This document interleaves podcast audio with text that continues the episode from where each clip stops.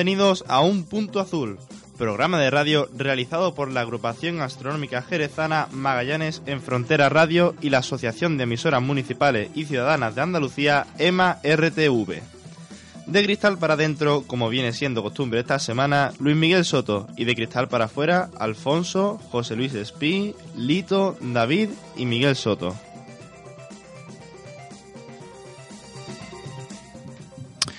Buenas noches, un jueves más aquí en Un Punto Azul, eh, dispuesto a comenzar y prácticamente a terminar este mes de marzo.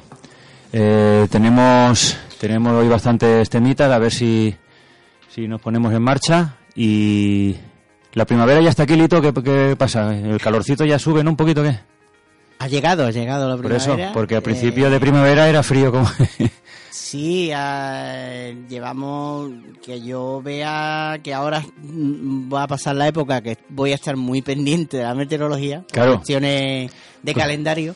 Claro. Eh, no estoy viendo grandes alteraciones de frío, así que tendremos de momento unas primeras semanas de primavera tranquilitas ya con calorcito, pero sin pasarnos tampoco. Estamos llegando a 20 grados, 22... Dos eh, había de máxima, 23 creo que un día. mm, Mañana, entre mañana y pasado bajaremos un poquito porque entrarán nubes, pero vamos a estar ahí. No, no va a hacer frío.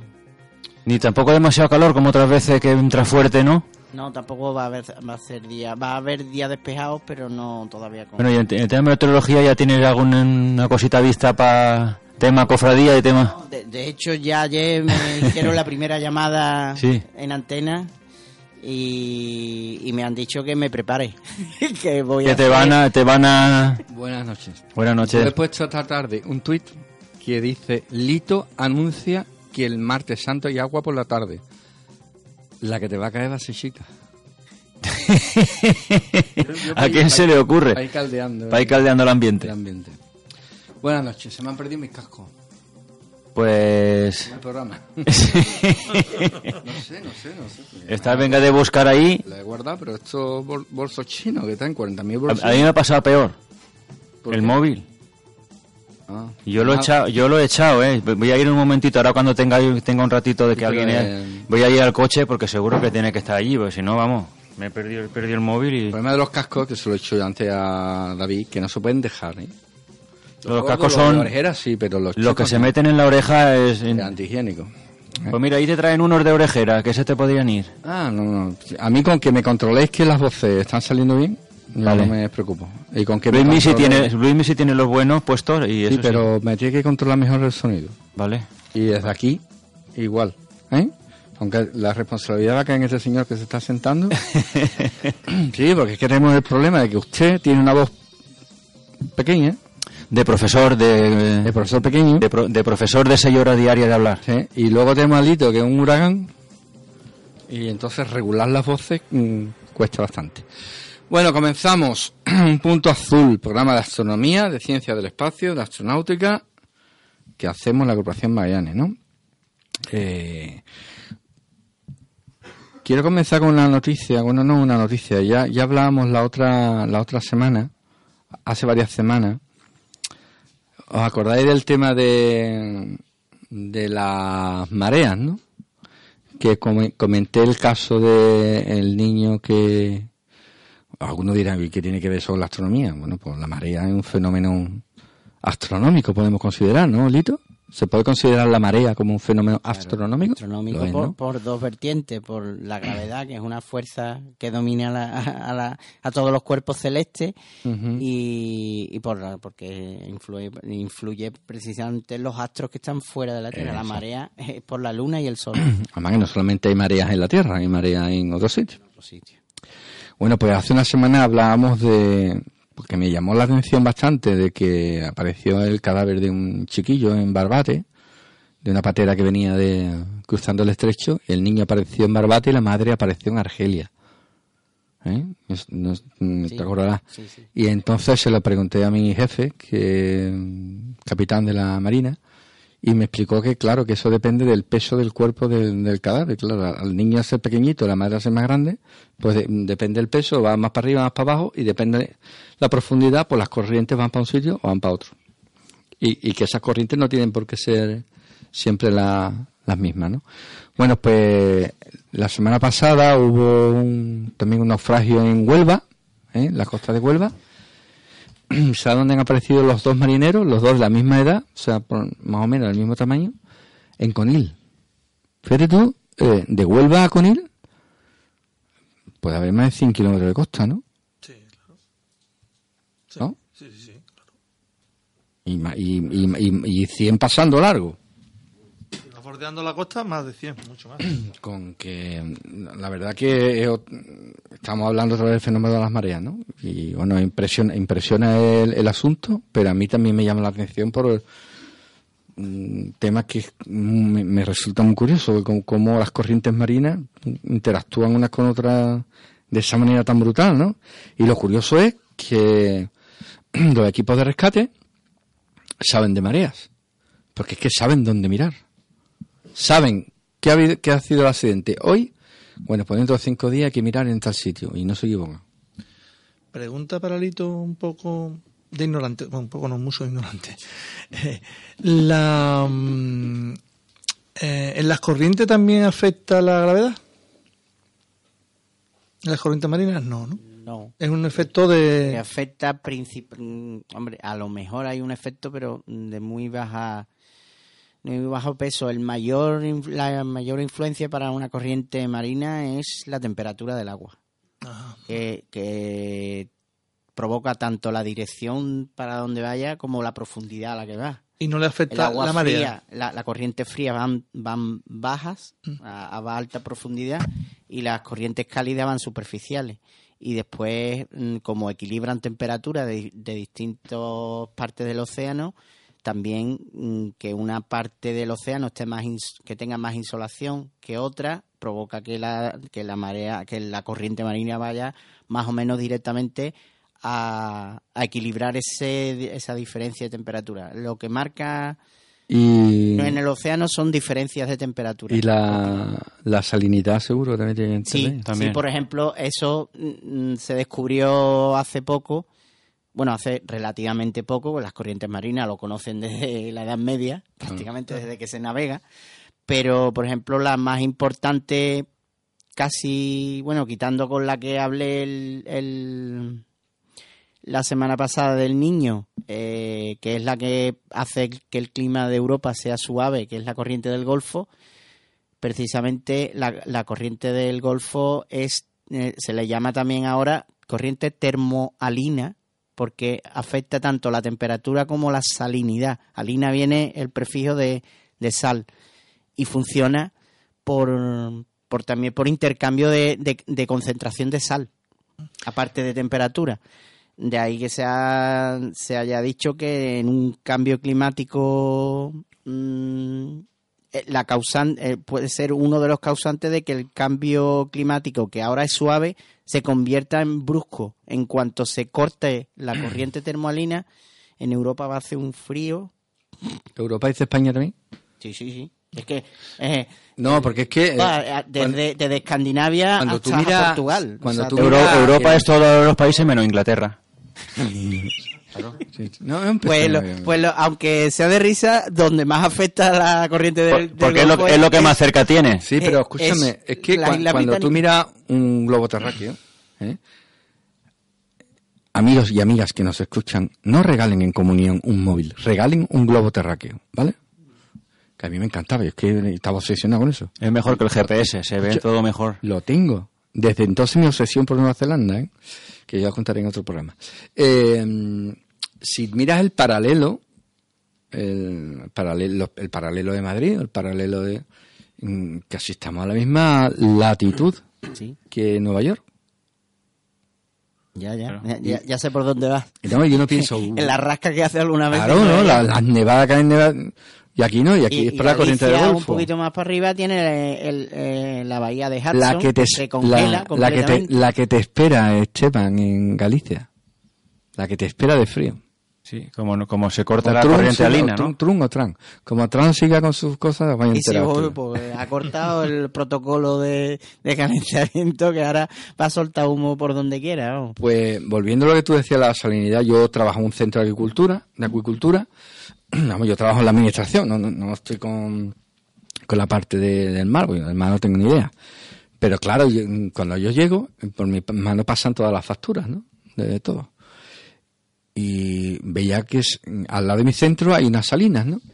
Y veía que se compraban un montón de, de kilos de sal. ¿Para qué se compra sal, no?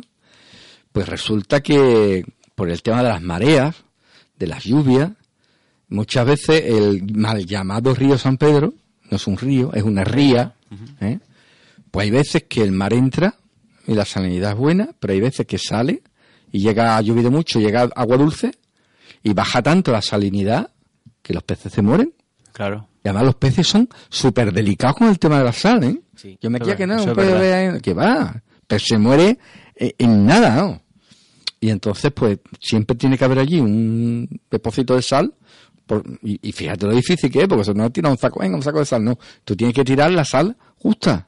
Claro. Ni, ni, ni, ni quedarte corto, ni... Porque ni- también se muere por exceso, Por exceso de sal. Claro. O sea que la verdad que cuida el, el tema de la acuicultura marina es un tema muy bonito, además es el futuro, porque nos estamos comiendo todo lo que hay. Y el, el futuro son las granjas marinas, ¿no? Que cada vez hay más.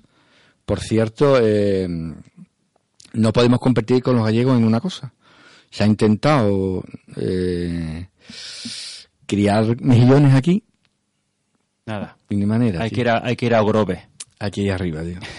Sale muy chico, hay que irse arriba.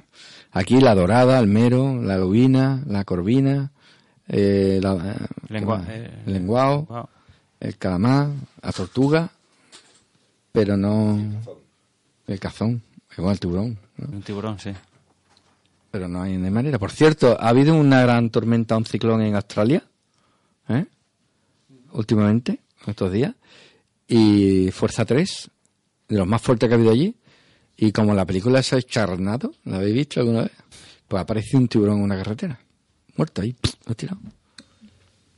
Bueno, eh, astronomía. Astronomía. Tú tenías una revista. La revista, sí. Yo traigo la revista que hasta última hora no lo he puesto en el grupo ni nada porque me ha llegado esta misma mañana. ¿De acuerdo? Eh, como saben nuestros oyentes y vosotros, yo estoy suscrito a la, a la parte digital y entonces cuando está el archivito pues me mandan el mensaje de que me lo puedo descargar y eh, me ha llegado esta misma mañana, esta misma mañana. Entonces, no la, otra veces la comento y ya tengo un par de artículos leídos o alguna cosita, pero esta vez no he leído nada. Simplemente voy a comentar los artículos que vienen en esta revista ¿eh? y si acaso en otra ocasión, pues cuando ya los lea, tendré un poquito más de juicio sobre, sobre, sobre de qué van. Bueno, pues la, la, la portada de astronomía pone la observación de Júpiter. Este mes el planeta Júpiter se encuentra en condiciones óptimas para su visión. ¿Vale? Entonces, es la, es la portada, viene la gran mancha roja y demás en la portada. Observación de Júpiter, ya sabemos que, que es una de las cosas que mejor vamos a ver este mes de abril. Bien, vienen los, lo- las noticias cortas al principio, ¿vale? Y por destacar alguna que nos, nos, nos pilla más de cerca a los aficionados, que hay una nueva junta directiva de la Federación de Asociaciones Astronómicas de España, ¿vale? Aunque la presidenta sigue siendo nuestra querida Blanca Trutón, ¿vale?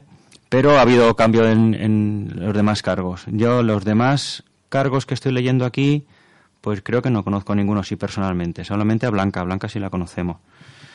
Bien, más cosas. Ya en cuanto pasamos la, las primeras, viene eh, a tribuna 25 años de las jornadas del planetario de Castellón, ¿vale? Que, llevan ya 25 años haciendo jornadas astronómicas ahí en el planetario de Castellón y lo reseñan aquí en un artículo. Bien, el grupo de ciencias planetarias de la Universidad del País Vasco, ¿vale? Pone que a pesar de su juventud, este grupo es un referente en el estudio de ciencias planetarias ¿eh? y aquí describen sus orígenes, las líneas de investigación y los proyectos futuros. ¿Vale? Bien, aquí todo lo que hacen allí, que es mucho y muy bueno. El artículo central, la observación eh, del sistema solar, ¿vale? En este, esta vez con Júpiter. Y pone, continuamos con la serie sobre el sistema solar y lo hacemos con el principal planeta que este mes se encuentra en condiciones óptimas para su observación, el gigante Júpiter. Y aquí viene todos los con, encontrarlo. Ahora se encuentra en en Virgo, ¿vale? Se encuentra en Virgo, en la constelación de Virgo, y cómo encontrarlo y qué detalles podemos apreciar en su superficie, las bandas, la BEN, la BES, la mancha roja, etcétera, ¿vale? Y unos consejos para su observación. Eh, después viene otro artículo que es la International Astronomical Young Camp, que es un campamento astronómico para jóvenes. Y nos, nos explican aquí pues todo lo que hacen en ese campamento, que quien fuera joven y quien fuera un campamento de astronomía, ¿no? En agenda, bueno, viene Zenit. En el Zenit viene eh, una cosa muy interesante que dice los artículos de divulgación científica escritos por Isaac Asimov hace medio siglo todavía nos sorprenden por su actualidad a pesar de los avances de la ciencia y la técnica. Vale, muy interesante. Asimov. El solar, crepúsculo. En el crepúsculo que viene que en abril la luna oculta dos veces a la estrella Aldebarán. Cosa también bastante curiosa cometas y meteoros. ¿Vale? Y el artículo de polvo de estrellas, que es de nuestro amigo Juan Luis González Carballo, sobre estrellas variables, se llama, lo titula La pertinaz sequía, y el, y el, el resumen dice, hace menos de dos meses se celebraba una efeméride destacada. Se cumplían 30 años desde la explosión de la supernova SN 1987A, localizada en la Gran Nube de Magallanes. ¿vale? la pertinaz sequía porque, claro, no hay cosas destacables últimamente. Se ha sonado lo de la pertinaz sequía. sequía. Ha al nodo, tío. La pertinaz sequía, al nodo, ¿no? Pues es sequía de, de variables y de novas. Bien, en naranja y negro viene M41 y M, eh, la, la joya de Canis Majoris y M93 en pupis, ¿ok? Eh, como observación de cielo profundo. Bien, vida, vida, agua líquida y oxígeno, ¿vale? En la pequeña, en la, en la sección pequeño astrónomo, que dice los estudiantes de sexto de primaria, en su asignatura de naturales, estudian el, el, conocimiento de la Tierra y como base fundamental para la vida aprenden que una atmósfera de oxígeno y agua líquida son elementos fundamentales para que esto exista, ¿vale? Es más dedicada a, a educación. Bien, vamos a lo siguiente que podemos ver. Aparte de la... Ah, bueno, en Historia de Astrónomo viene una muy interesante, que tengo ganas de leerla, que es Cecilia Payne y la composición de las estrellas. Tiene muy buena pinta. De Miguel Ángel Pérez Torre. Eh, en banco de pruebas viene un telescopio solar, que es el Lund SL60. Eh, double, double Stacker Feeder Touch, ¿vale? Que tiene, es un telescopio solar de la marca Lund, que tiene eh, dual, dual speed, es doble velocidad de enfoque y, tiene un, un doble stacker, o sea que deja a 0,55 Armstrong ¿eh? el pase de banda, o sea que es muy banda muy estrecha. Y aquí pues lo, lo comentan las bondades de este telescopio. En la fotografía viene la fotografía asombrosa, ¿vale? Viene una sobre que viene una de, de Orión con una Canon 400 que tiene de composición, a ver si lo leo, nueve horas de, de integración. Es una auténtica maravilla. M1 el cangrejo, la neurosalcono, en fin, buenas fotos. Y ya para terminar, pues dice, en la cuenta atrás, ¿vale? Habla sobre astronáutica, los últimos lanzamientos y demás. Método científico, que es el artículo de paradojas que viene siempre cerrando la portada de Miquel Barceló. Y nada, no os puedo contar más, porque ya os digo que lo he recibido esta misma mañana y lo he, conforme lo he abierto lo he ojeado un poquito y no, no me ha dado tiempo a leer ninguna. Ya, ya comentaremos alguna, por ejemplo la de Cecilia Payne y la de Observar Júpiter, que daremos la semana que viene una vez eh, con más tranquilidad daremos algunos consejos, porque durante todo este mes está magnífico para, para la observación y fotografía de Júpiter. Tengo una pregunta que no os la he dicho, pero vamos. Eh, en estos días eh, se lo leía un astrónomo, a Edgar Castro, por lo visto no hay ni una mancha solar en el Sol.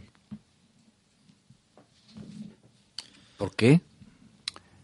Pues ahora mismo no sé. la hace tiempo, ¿eh?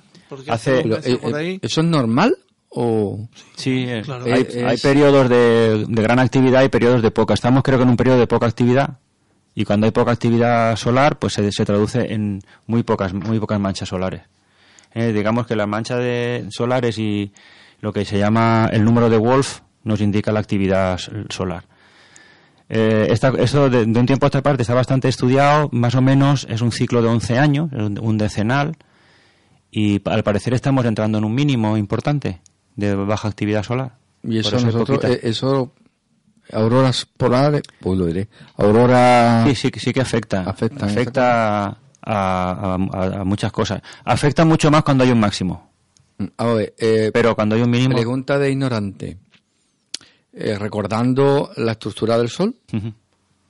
¿el número de manchas solares tiene que ver con, el, con la cantidad de protuberancias solares o no tiene nada que ver? Sí, sí tiene que ver, porque Tiene que ver. muchas veces eh, lo- una protuberancia Sí. es una, una eyección que tú la ves en el, en el borde y se ve. Como un cuando- anillo, ¿no? Claro, cuando lo ves de frente no se ve esa eyección, se ve lo que es la mancha simplemente. Y, y cuanto más manchas hay, y más grupos de manchas y grandes y pequeñas y de todo, y van evolucionando, es porque tiene el sol ¿La, un la de gran es más caliente o más fría? Más fría. Más fría. es más fría. Sí. Es más fría. Como es más fría que el resto, se ve oscura. Se ve más oscura que el, que el, re- que el resto que se ve más brillante. O sea, que esos grados de menos que tiene es lo que le hace verse oscura a, a nuestra vista. ¿Vale? Eh, pregunta de ignorante. Eh, usted no se ría, que yo soy muy ignorante. Eh, yo toco la madera Sí. De la mesa y he estado sólido, ¿vale? Yo toco, eh, meto el dedo en el vaso del agua y he estado líquido. Si yo fuera fakir y yo metiera el dedo en el sol Sin quemarte, sin quemarme, como los faquires. o, fakir- o- o como los de Passengers, ¿no? Que pasan por el lado de Arturo, no sé qué más. Y nada. ¿eh? Eh, ¿Cómo tocaría eso? ¿Eso qué sería? Eso, pues, la, la mayor, la mayor parte es, es gas. Lo que pasa que la temperatura que tienes, vamos, ni tocar ni nada. Pero eso, si, si pudiéramos entrar, en la mayoría, no. No. Y además mucha diferencia entre tocar la superficie y Claro. tocarlo dentro. Va, eh, Dentro, o sea, de si digamos que lo de fuera, si fuéramos con una nave atravesa- y no se quemara, atravesaríamos un poco, un bastante de sol, pero llegaríamos por chocar porque el núcleo, Eso, ser- aparte a de ser gas, Tiene- es- tiene un núcleo, está, muy concentrado y muy denso. Eso es un, ¿Tiene- tiene un reactor nuclear. Es gas. Claro. Y además... ¿Pero eh, tiene núcleo? ¿El sol sólido o no? ¿Un No, núcleo como no, Júpiter? no, sólido no, pero que está sólido. es tan un estado denso- distinto de la materia. Ah, eso no lleva ahí que diga. Es como las teles, las teles. Es, no es Eh, ni, ni eh. líquido, Si es lo digo que yo sólido ni gaseoso. Eso, eso. Es plasma. Plasma. Como la tele. Plasma en el que lo- las cargas eléctricas están separadas unas de otras y Mm. están libres, no, no están agrupadas como los átomos que tienen cargas positivas en el núcleo y electrones dando vueltas. En el plasma está cada uno por su lado y evidentemente pues las propiedades físicas son completamente distintas porque la transmisión de carga eléctrica, la, la transmisión del calor no tiene nada que ver un plasma con un con un sólido con Rigel, que es una estrella azul, ¿no? Gigante. Rigel. Sí, es una ¿Tiene plasma? Sí, claro, todas, todas, Todas. plasma. Todas las que Las enanas ciclo principal, vamos. ¿Las enanas blancas también tienen plasma? Las enanas blancas. Ay, eh, pues yo diría que sí están en estado de plasma. Lo único que mm, están tienen un eh, son aparte, están aparte porque están confinadas por una fuerza distinta eh, cuántica mm, que no afecta a las demás estrellas. La enana blanca eh, es como es por una propiedad de mm, cuántica eh, que, que le hace una naturaleza distinta. Entonces es un cadáver estelar. Un cadáver emite- estelar. Sí, un cadáver. Mm, Ha dejado de producir energía como normalmente hace una estrella. Mira, está toda su vida ah, dando luz, dando energía y ya es un cadáver. Ya no vale para nada. No, porque se, Sí, se vale, se sí, vale. Ah. Hay, hay planetas, hay planetas, mm, exoplanetas que se han detectado alrededor de enanas blancas. eh, tienen su, hacen una fuerza gravitatoria porque es un, a- al ser un cadáver, normalmente los cadáveres estelares son eh, muy densos, ya sean eh, púlsares, estrellas de neutrones, suena más bonito Eh. pulsar, ¿eh? Que un cadáver, ¿eh? Pues niños, vamos a mirar ahora. Cadáveres estelares. ¡Ah! Tony chillando, tío, por favor. Cadáver estelar, eh, la enana blanca es eso, es muy blanca, Que encima muy- de nana cadáver, ¿eh? una, una temperatura superficial brutal, eh, 30.000, 40.000 grados, como una... De hecho, por eso es blanca, porque, porque es muy caliente en la superficie, muy pequeñita, muy denso, muy denso. Y, Y- em- emiten muy lentamente radiación y tienen una vida como enana blanca enormemente larga, ¿no? Enorme. Alfonso, si tú supieras la cantidad de cadáveres estelares que he visto a través de Goliath y Mamut, O sea que tu telescopio la nebulosa, la nebulosa planetaria de la, de la pajarita en Cefeo, la nebulosa planetaria Ojo de Gato en Dragón, en Draco, en Draco. La nebulosa, ojo, pla- de la, ojo- la nebulosa planetaria Ojo de Cleopatra en Eridano, ¿Y están la nebulosa, muertas? pl- todas, y se ven bastante bien ¿Tú estás viendo muertos, tío? Dice que tu, Ah, telesco- por- tu porque telescopio es un tanatorio, dice. espectaculares, ¿eh? Por ejemplo, la Hay nebulosa espectaculares, siempre por ejemplo, la nebulosa Ojo de Cleopatra se ve claramente como un disco, un disquito. ¿Y eso de ojo de Cleopatra se lo has dicho tú o qué? No, ese, ese, es el- es- ese es la nebulosa NGC 1535. No tengo ahora el catálogo para mirarlo. No, yo lo sé seguro- todo, yo lo sé todo muy bien. Juraría por mí que es ese. A través- No, con la seguridad que lo ha dicho. A través de Mamón se ve como un circulito mm, azulado celeste, cubierto de una especie de nebulosidad mm, celeste más clara. ¿Eh? ¿Y ojitos vivos no ves? Hombre, no. Viva, ¿a qué te refieres con objetos Sí. vivos? Pues se está viendo cadáveres estelares, habrá... Si, mira, si miras a la nebulosa de Orión, ve- ve- los ves naciendo. Eso sí, Es al revés. de sí. Entonces, eso, Qué bonito. Más, bonito un nacimiento que una muerte. Nido de estrella. Vamos a ver nido de estrella. Un nido de estrella. Pues, y si tuviera la Guardería. nebulosa, la nebulosa la nebulosa mm, cabeza de, de- no cabeza no mm, cabe- sí que me- la nebulosa del esquimal Del esquimal. del esquimal ¿En en, dónde? En Géminis Pero también se ve otra cosa bastante bonita se ve una especie de circulito amarillento incluso se puede ver hasta incluso los ojitos del, del, del esquimal el gorrito del esquimal se ve como una especie de nebulosidad blanquecina o amarillenta, blan- entre blanquecina y amarillenta rodeando aproximadamente al círculo. Hemos comprobado que no se ha equivocado. En la... No, no te has equivocado. No, no, se ve Para perfectamente. a través de- ojito prefiero ET. a El través ET más bonito. Se ve incluso mejor en- a través de Goliath que a través de Mammoth. Porque, porque es que Goliath, el caso de Goliath, eh, tiene una tiene mayor luminosidad, es un telescopio con mayor luminosidad y más que incluso que el propio Mammoth. Quien se Si incorpore- bien, si bien Mammoth tiene mayor potencia. ¿eh? Que para quien se incorpore por primera vez a escuchar nuestro programa, ¿quién es Mamú y quién es Goliat? Porque No, Mammoth es un telescopio, un macro telescopio de dos metros y medio de altura y 60 centímetros de anchura. es más alto que tú. Por supuesto, hombre. ¿Eh? Tiene una luminosidad, em, luminosidad 5, F minúscula 5. ¿eh? Mm, Y en el caso de Goliath es un telescopio de 400 milímetros de abertura y 1895 centímetros de. mm, Bueno, 1895 milímetros de, de distancia focal. O sea, más o menos podrá tener unos 2 metros de altura. Más alto que tú también. Eh, más, hombre, por supuesto. Eh, ¿Y Júpiter tiene plasma?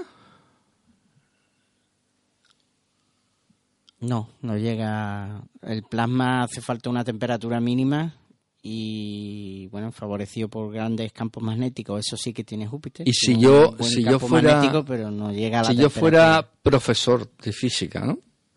Y le pusiera un problema a los niños diciéndole, sabiendo que el Sol es una estrella y que tiene un diámetro tal y una masa tal, y sabiendo que Júpiter es un planeta que tiene una masa tal y un diámetro, un diámetro tal, podemos calcular o podéis calcular cuánta masa le hace falta o le hizo falta a Júpiter para convertirse en una estrella. Eso se puede calcular. Sí. Y será unas 10 masas, ¿no? Sí, no, ma- no tengo los números hechos, pero sí se Lo que puede escuchas hacer. son unas 10 masas. Más Si fuerte, tuviera- que no me entero. Si, si hubiera 10 veces mayor masa, ¿eh? hubiese, se hubiese producido reacciones termonucleares de fusión en su interior y hubiese convertido en una estrella. ¿eh? O sea, si con Júpiter hubiera sido una estrella que hubiera nacido de otra estrella. ¿Puede pasar? Sí, puede pasar. Bueno, Jú- Júpiter en teoría salió del Sol, ¿no? ¿No? De, No, no, ¿no? no, sali- a la El vez. disco de acrescencia. Chico, el disco, vamos, no. salieron a la vez. La- el Sol se formó en el centro de, ese, de esa nube y Júpiter fue el, el que acaparó Eso. el mayor número de masa que quedó fuera del disco. Eh, porque Por es el más grande y el que se chupó casi el 90% de lo que no so- se chupó el Por Sol. eso hay estrellas binarias, ¿no? Exactamente. Aunque en el al principio mm, el Sol se creó como una especie de, una especie de cúmulo de estrellas abiertos. ¿eh? ¿Cómo, cómo? Una especie de cúmulo de estrellas abiertos. Con una nebulosa primigenia de unos 8.000 años luz, de unos 8.000 unidades astronómicas. Creo que son 8.000 unidades astronómicas. De, ¿Pero ¿Tú cómo lo sabes? porque tengo muchos datos que lo he, lo he- todo eso me lo he... ¿Lo han contado, no? sí, Las, nubes son muchísimo más grandes que y, y dan y generan mm, varios decenas o centenares de sistemas planetarios. Porque cada eh, se ha detectado ya el Hubble que hizo fotos, por ejemplo, la famosa de los pilares de la creación, mm, del núcleo de la nebulosa del Águila.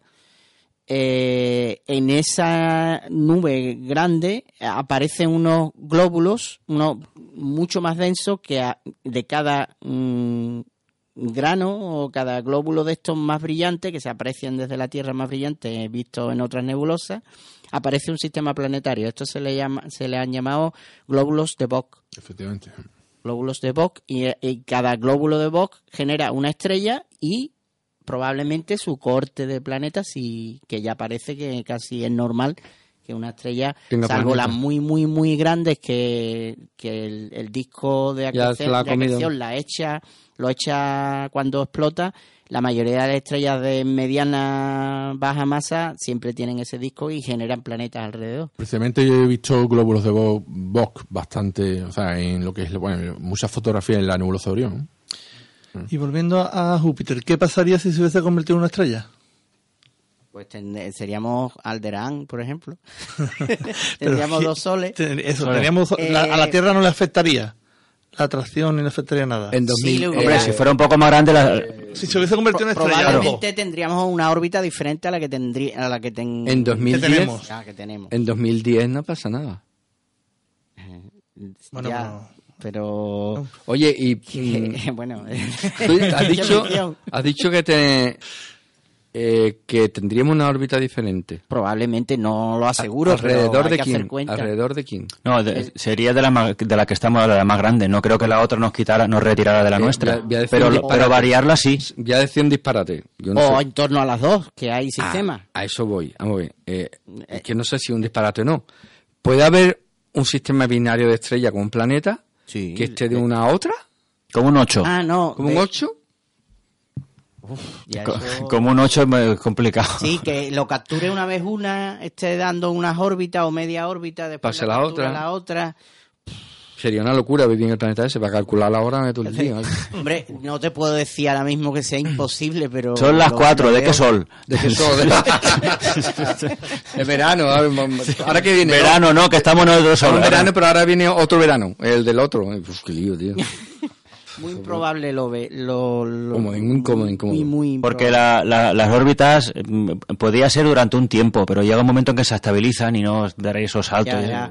Pa- para que tire de, de, un, de una estrella a otra, mm, tendría que cumplirse primero que, que la órbita fuera muy cercana a las estrellas para que cons- consiguiera mucha velocidad y pudiera escaparse de un campo gravitatorio y coger y a la de la estrella vecina.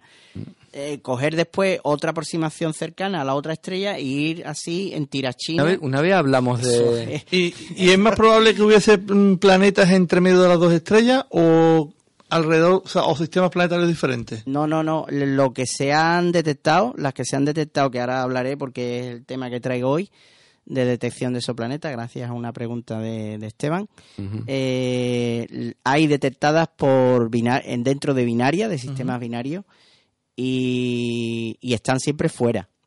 Orbitando o sea, digamos, digamos fuera de las dos, fuera de orbitando, las orbitando el centro de masas de ambas. Exactamente. Correcto, vale, vale, vale. Ya lo entendí. Fuera de las dos. Muy bien. O sea, lo difícil es una vez que esté dentro, como, sí, como, como sería nuestro caso, si Júpiter se hubiera convertido en este, este- estaríamos a la mitad. Eso, es- eso sería lo raro, digamos. Eso ¿no? es mm, de de momento. eh, Este, este sistema de detección, que ya lo hablaré, mm, de momento ha dado muy pocos resultados. Entonces no hay un muestrario lo suficientemente amplio para saber que hay- sí, sabemos que puede haber planetas en sistemas binarios, pero no de qué forma es lo usual. Este. Ajá, vale, vale.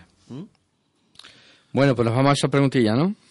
Venga, ya que ya que me Ya que has iniciado, a venga. ¿no? A Sí, no, además que había otra pregunta pendiente por ahí de... La tengo que buscar, Ah, la la- otra que era un lío, yo estaba Lente leyendo. gravitatoria. Eso, eso. Ah, sí, sí, Yo, sí. Como casi casi dio la explicación por WhatsApp David, si quiere. Ya, pero es conveniente que la, que la que- repitamos aquí, ¿no? En antena. Sí, no, por eso, que, que- que venga. digo, pero eso lo he dejado más si quiere David hacerla o Vale. yo me he quedado con lo de las, las Conte- dudas que contesta tenía. esa y si nos da tiempo, pues entonces vamos con David con No tengo la pregunta exacta, pero vamos, me acuerdo de que tenía dudas sobre mm, los métodos de detección de exoplanetas y aprovechado y he ido a la bibliografía y, lo traigo un poquitín porque hemos hablado de la cantidad, yo siempre suelo traer cada ciertos meses cómo está el número de exoplanetas descubiertos Ujú. Eh, en el libro este que acabo de, bueno, librillo que acabo de editar del universo gaseoso, hablo de, de planetas, exoplanetas que tienen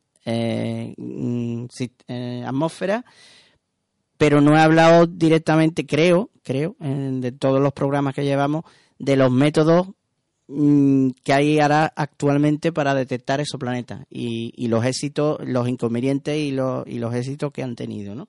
Y traigo aquí un listado, voy a hacer un poquito, vamos, lo más breve que pueda, porque tienen algunas cosas, quería decir, los inconvenientes y las ventajas que tiene cada método. Eh, digamos, sin un orden establecido, mm, lo digo porque unos tienen más es- esos planetas descubiertos que otros, mm, a voleo, pues por ejemplo podríamos hablar primero que es por, por astrometría. Astrometría es una rama de la astrofísica que es la que se dedica a medir mm, lo más preciso posible la posición de una estrella. Y ya se consiguen unas precisiones mm, alucinantes, de, una exactitud tremenda. Entonces, mm, debido a que ya tenemos instrumentos lo suficientemente precisos, mm, supongamos que una estrella tiene un planeta o un sistema planetario. Eh, los planetas, comparada la masa de los planetas, son siempre mucho menores que la masa de la estrella. Pero a veces hay planetas lo suficientemente grandes que provocan que la estrella haga un pequeño movimiento porque todo el sistema planetario se mueve en torno al centro de masas del, del sistema. Y a veces, la mayoría, eh, de hecho el Sol le pasa, el centro de masa del sistema solar no está exactamente en el centro del Sol, sino está un poquito, está casi en, en la superficie del Sol. Entonces, si tú miras, haces muchas observaciones de una estrella y lo mides muy, lo más preciso posible la posición que te da en el cielo, tú, al cabo de un- una serie de mediciones que probablemente tendrían que llegarse casi a, a escala de años, o, o un año, un par de años, tres años por lo mínimo, puedes ver que la posición de la estrella hace un pequeño círculo. Eso te indica que no es el centro de giro del sistema, sino que el, centro de giro está fuera. Por lo tanto, hay otros cuerpos que tiran de la estrella. Y esos cuerpos tienen que ser planetas, no puede ser otra cosa. Así que mirando durante una secuencia de muchas mediciones la posición exacta de una estrella, se calcula eh, que tiene compañeros dándole vuelta. Eh, inconveniente de este método, que la- los planetas deben de ser bastante grandes, porque para mover a una estrella hay que, tiene que tener bastante masa. Y sobre todo también otro inconveniente grande es que las mediciones para ver ese círculo en la exposición eh, en- a lo largo de las mediciones tienes que hacer muchísimas mediciones mm, durante un largo periodo de tiempo. Y eso eh, no tenemos tantos telescopios para que esté un telescopio dedicado a una estrella a ver si tiene planeta eh, a voleo. Eh, Es un, un tema mm, que, que limita mucho este método. Quería preguntarte, ¿se sabe si hay alguna parte del cielo mm, que tenga más, más propenso o que la zona sea más propensa a tener esos planetas? ¿Las estrellas de esa zona? si está dentro de la Vía Láctea, del grosor de la Vía Láctea, lo más normal encontrar las estrellas, porque las- los planetas que estamos encontrando son evidentemente todos de la, de la Vía Láctea. Luego hay que centrarse en, en el- la franja del, del Ecuador galáctico. Eh, dependiendo, puede ser que analizando si hay regiones H1, H2 que son más, propen- más propensas a tener estrellas muy masivas, a lo mejor se descarten, porque los- las estrellas muy masivas no son buenas candidatas para tener planetas. Eh, tendrían que irte a regiones galácticas donde haya estrellas de masa mediana o pequeña. Exacto, entonces hay zonas donde Eh, buscar. Yo mm, haría un, un- por lo menos descartaría unas cuantas zonas que sabemos que eh, son muy ricas en supergigantes azules y esa Ah, claro. ahí ahí se descarta, ¿no? Bueno, pues eh, después os digo de cada método mm, cuántos se han descubierto. El siguiente método, velocidad radial. Si tú mides la luz que te llega con un, con un espectrómetro de, la, de una estrella y notas que unas veces eh, la luz se te va al rojo y otras veces se te va al azul, es porque hay un planeta que unas veces está tirando de la estrella hacia atrás tuya y cuando está delante el planeta te lo tira hacia ti. Entonces la luz que te llega de la estrella viene más acelerada, más hacia el azul o más hacia el rojo, alternativamente. Si ves ese vaivén de la luz de la estrella periódico, es que hay un, hay un planeta. Ese es el método por velocidad radial. Método de tránsito, que lo expliqué en, cuando hablé de, la, de los planetas que se han detectado atmósfera. Si estamos en la línea de visión del plano del, del sistema planetario, puede ser, con suerte, de que un planeta pase por delante del disco de la estrella. Eso hace una bajada de luz mm, en un periodo corto de tiempo, porque después sale el planeta por el otro parte del disco y vuelve a tener la misma la misma luminosidad que antes. Eh, facilidades. Eh, tenemos tecnología ya bastante depurada para, saber- para coger la curva de luz esta típica de un tránsito. Dificultades que tenemos que encontrar que el, sistema planetario esté de canto en nuestra línea de visión. Los que son eh, de cara no, no, no ocurren esto. Eh, y eso sí, necesitan poca, pocos datos, porque con unos cuantos. Los tránsitos suelen ser rápidos, así que con unas pocas observaciones se puede ver esa bajada de luz. Esa es una ventaja de este método. Eh, los dos. eh, uno que. El siguiente sería detección por microlente gravitatoria. Eso es, este, es el más difícil de, explicar. Eh, que va con el mismo tema que, si lo quiere contestar David, lo de los, los efectos de lente gravitatoria. Si hay un planeta, eh, cuando eh, tenemos un fondo mm, de una galaxia o de un cúmulo de galaxias, un, un objeto muy lejano y una estrella cercana, eh, candidata a tener esos planetas, que no lo sabemos, claro, pero miramos por si acaso. Y el efecto de masa mm, al girar de un planeta alrededor de una estrella, si la masa del planeta es lo suficientemente grande, se detecta el efecto de lente gravitatoria en la luz y el fondo de una galaxia, por ejemplo, aparece distorsionado. Y aparece distorsionado en un círculo y, y se puede detectar que hay una masa mm, que no es la estrella que está perturbando la imagen del fondo por, por lente gravitatoria. Así se han detectado. Eh, el último, después hay un, un, un batiburrillo de, que lo he llamado otros, que no lo voy a explicar porque algunos son muy complicados. y además han aportado muy pocos planetas. El último es el que precisamente da la duda de, de Esteban, que es el de el método del eh, lo voy a tener que decir en términos mm, guiri porque es que la traducción es muy mala. Es timing. Timing es mm, como mediciones de tiempo, de, de- de intervalos de tiempo. Sería una traducción mm, española, ¿no? Eh, el timing es eh, tiene varias vertientes. Se puede se han detectado, por ejemplo, eh, con un pulsar. Un pulsar tiene una frecuencia fija, que es los, precisamente las propiedades que tiene un pulsar. Si tú mides, ¿qué? Un reloj. como un reloj, es el- eh, al revés, eh, bueno, es de lo más exacto del universo. el, el efecto del el reloj del pulsar. Pues eh, como es tan preciso ese reloj, si tú lo observas y hay un pulsar que te- se te desvía periódicamente ese pulso de su ritmo normal, algo hay. algo está tirando del pulsar, pero estamos en las mismas. El planeta que esté girando alrededor de un pulsar para que mueva a un objeto tan masivo debe ser enorme, Planeta grande. grande, muy grande o muy cerca. O muy cerca, claro.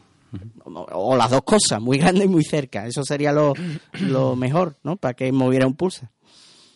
Eh, también se puede hacer timing con con uno, un exoplaneta que ya se haya detectado por tránsito y se sepa exactamente, ya se mida el periodo del tránsito y ya se sepa exactamente cuándo el, exoplaneta va a pasar por delante y tenemos un tránsito. Pues entonces lo medimos exactamente, lo más exactamente posible con un cronómetro. Si vemos que el tránsito se atrasa o se adelanta, es que hay otro planeta compañero del que hemos descubierto que está tirando de él. Entonces este, este sobre todo mm, sirve para detectar sistemas. Una vez que una estrella ya se le ha detectado un exoplaneta, se le prueba con este método si, si tiene tránsito, si se le ha descubierto con tránsito. Si la- se mide ese tránsito muy concienzudamente y se pueden descubrir compañeros. Ya sería el no sé cuántos B, no sé cuántos C, no sé cuántos D de esa misma estrella. Y se pueden pillar sistemas planetarios ya complejos de 3, 4, 5 planetas, que ya los hay. Eh, y la última, que es la que he hablado hace mm, en la otra pregunta que me ha estado hablando con Alfonso, con planetas girando alrededor de binarias. Las binarias tienen un timing, también un, un proceso de rotación entre ellas muy preciso. No tanto como un pulsar, pero, pero muy preciso también. Si ese intervalo de tiempo se ve afectado por algo, es que es otro exoplaneta que está girando, que está tirando del sistema binario. ¿Mm? Bueno, termino diciendo los datos. De ayer saqué lo, bueno, hoy, porque mm, la chuleta me la he dejado en casa, lo he tenido que hacer súper rápido y otra vez aquí mientras que estaban. Eh, he mirado mi página favorita de Exoplaneta, mm, que es exoplanet.eu, eh, que ahora mismo, a día de hoy, tiene...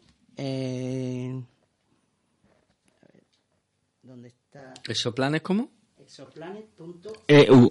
Exoplanes.eu. 3.000 3.607 planetas descubiertos a día de hoy. Y además la que están liando los horóscopos, tío, porque eso es... ¿eh? De los 3.607 planetas, por astrometría se ha descubierto uno. Uno. Uno. Jolín, qué porcentaje más. Por velocidad radial, el repaso rápido es el ver el, dop- el efecto Doppler de la luz cuando tira del planeta pa- para detrás y para adelante en la línea de visión. 711 exoplanetas por eh, velocidad radial.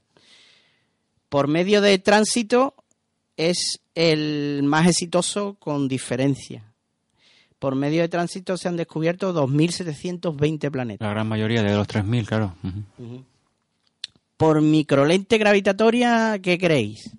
Por el tema como lo he explicado, que tiene que haber una galaxia lejana, una imagen, no sé qué, poquitos, Poco, ¿no? poco. Poco.